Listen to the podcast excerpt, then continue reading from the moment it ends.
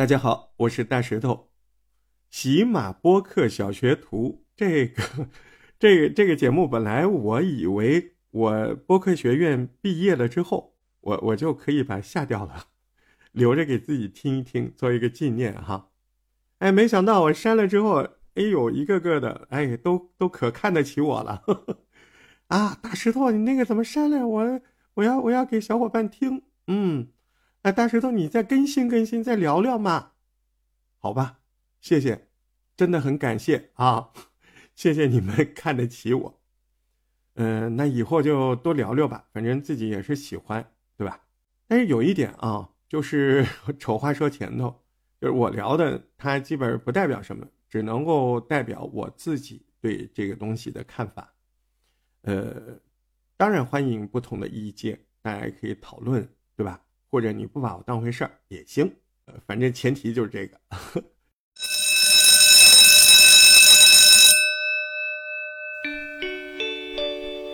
喜马播客小学徒是一档由杭州大石头主持制作的学习播客内容创作的播客节目，喜马拉雅出品，大石头播客工作室制作。在这里，我们一起聊聊学做播客的那些事儿。啊，话不多说，直接开始今天我要想聊的内容。呃，经常有小伙伴初学的时候，他不知道我这播客节目，我我到底要做个怎么样的节目？嗯，这个东西吧，怎么说呢？你你你你得要给自己节目做一个定调。定调，嗯，这个词儿 你可以拆分一下，定位、调性啊，这个学院里面也会上到这些。嗯，他会非常精准的理论的啊，给你上到这些。但我今天聊呢，就是会从，呃，从我们自己个人的比较朴实的啊，这种随意性的去聊这个问题。就如果你想去做一档自己节目，你肯定首先应该考虑的是定位的问题啊，你定位的这个听众啊，他是怎么样的人群？你这节目是给哪些听众来听的？这些听众，你你你脑子里要有这个画像，他们大概什么年纪啊？干什么的？他们大概受教育程度是怎样的？男的、女的啊？他们具体会喜欢什么东西啊？你比如说，呃，我自己一个节目，那个，嗯，开悟品牌赞助的那个，啊，当时那个金主爸爸他看中的就是，哎，这是一个新闻播讲型的啊，他也。不是纯粹新闻，就是说，嗯，会就时事啊发表一些看法观点，然后呢，节目时长每集也不长，呃，也不会讲的太深啊，都是大多数呢是事情的呈现。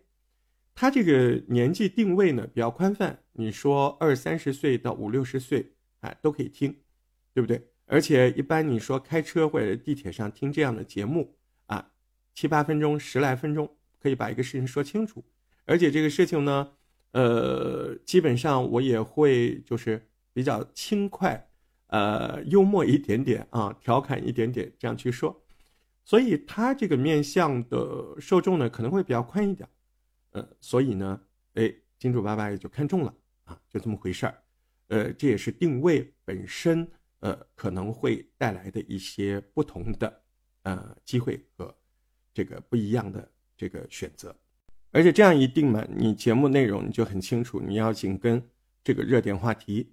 你看这个这两天在说双十一，对吧？前两天李云迪，对吧？在前两天山西洪水，对不对？那条还流量还不错。所以就是这样，你定定了这个定位呢，然后你就知道你要做什么，对吧？然后在表现这些内容的时候，你要想。呃，你是一个什么样的朋友的身份去跟他们交流，去跟他们说话的？哎，你不能像播新闻那样，那没劲的。你要你要像现在，哎，我们像朋友一样在聊天的语气，哎，跟你说说什么什么，对吧？这个也是播客比较显著的一个特点特征嘛。所以呢，呃，你时常哎在节目中也会说说自己的感受，也会说说这个你对这个事情的看法。甚至问候一下大家，呃，怎么样？怎么样？诶，他如果是喜欢听你的节目，他就会关注，他隔三差五或者是每天来听。诶，渐渐的，他觉得你跟他是个朋友嘛，是不是？哎，这样就是有陪伴感。我有个朋友就跟我说：“哎，我我我我们原来关系一般啊，现在我觉得我怎么天天跟你在一起啊？” 他逗我，他说：“我一开车我就听你这个节目啊，都习惯了。呃，但是现在很可怕，我觉得呢，那个人是那个人，你是你。”我说你可高级了，节目都是有人设的，对吧？所以呢，举我自己例子也是一样，你自己想要去做一档节目的话，你要想清楚，你对应的到底是大众流量，还是小众尖端。那现在比较受大众欢迎的品类，嗯，情感、搞笑啊，热点话题，还有故事，嗯，讲故事其实其实很简单啊，我觉得讲故事为什么？很多人没去做，嗯，讲故事我觉得很很受欢迎。而如果是一些小众尖端的话，那么我意味他们的受众会更加的精准。比如说，呃，电子科技的科普啦，比如说传统文化的分享，啊，我我感受到学员小伙伴很多在做这个传统文化分享，或者是书籍的一些解说，嗯，但其实这些是算是小众尖端的，嗯，容易做得好。但是呢，呃，你想扩多大，那就要看你本事了。小众尖端整个领域可以说充满想象力，你可以去做很新奇、很冷门的品类，但是你要想清楚，你定位的到底是怎样的一群人。呃，为什么我们要如此着重去讲定位这个东西？因为确定好你的定位之后，你以后在后期的节目制作上，啊，找内容啊，怎么弄？你就会有方向嘛，对吧？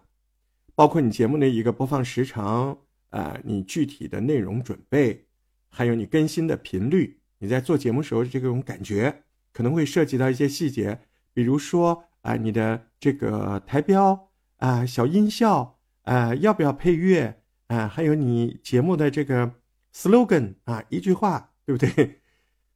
嗯，这就是我今天跟你讲的这个第一点。那么。第二点呢，我们要讲的关于调性的，其实也是一个定位的问题，就是定位的另外一个角度来说，它就是调性。你要考虑清楚，你想做一个高调性的内容还是低调性？高调性的嘛会比较精准，但是对于内容要求就高啊！你看现在我做那个，哎呀非常累，我现在有有有有有小伙伴了，要不然这内容准备来不及呀，他日更呐，对不对？而且有的时候你没有那么多实事可以说，又怎么办啊？所以你看，高调的内容它对内容要求高，那低调的呢？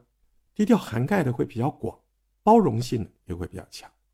那这一部分呢，就是我们讲的就是关于定调这些具体的内容。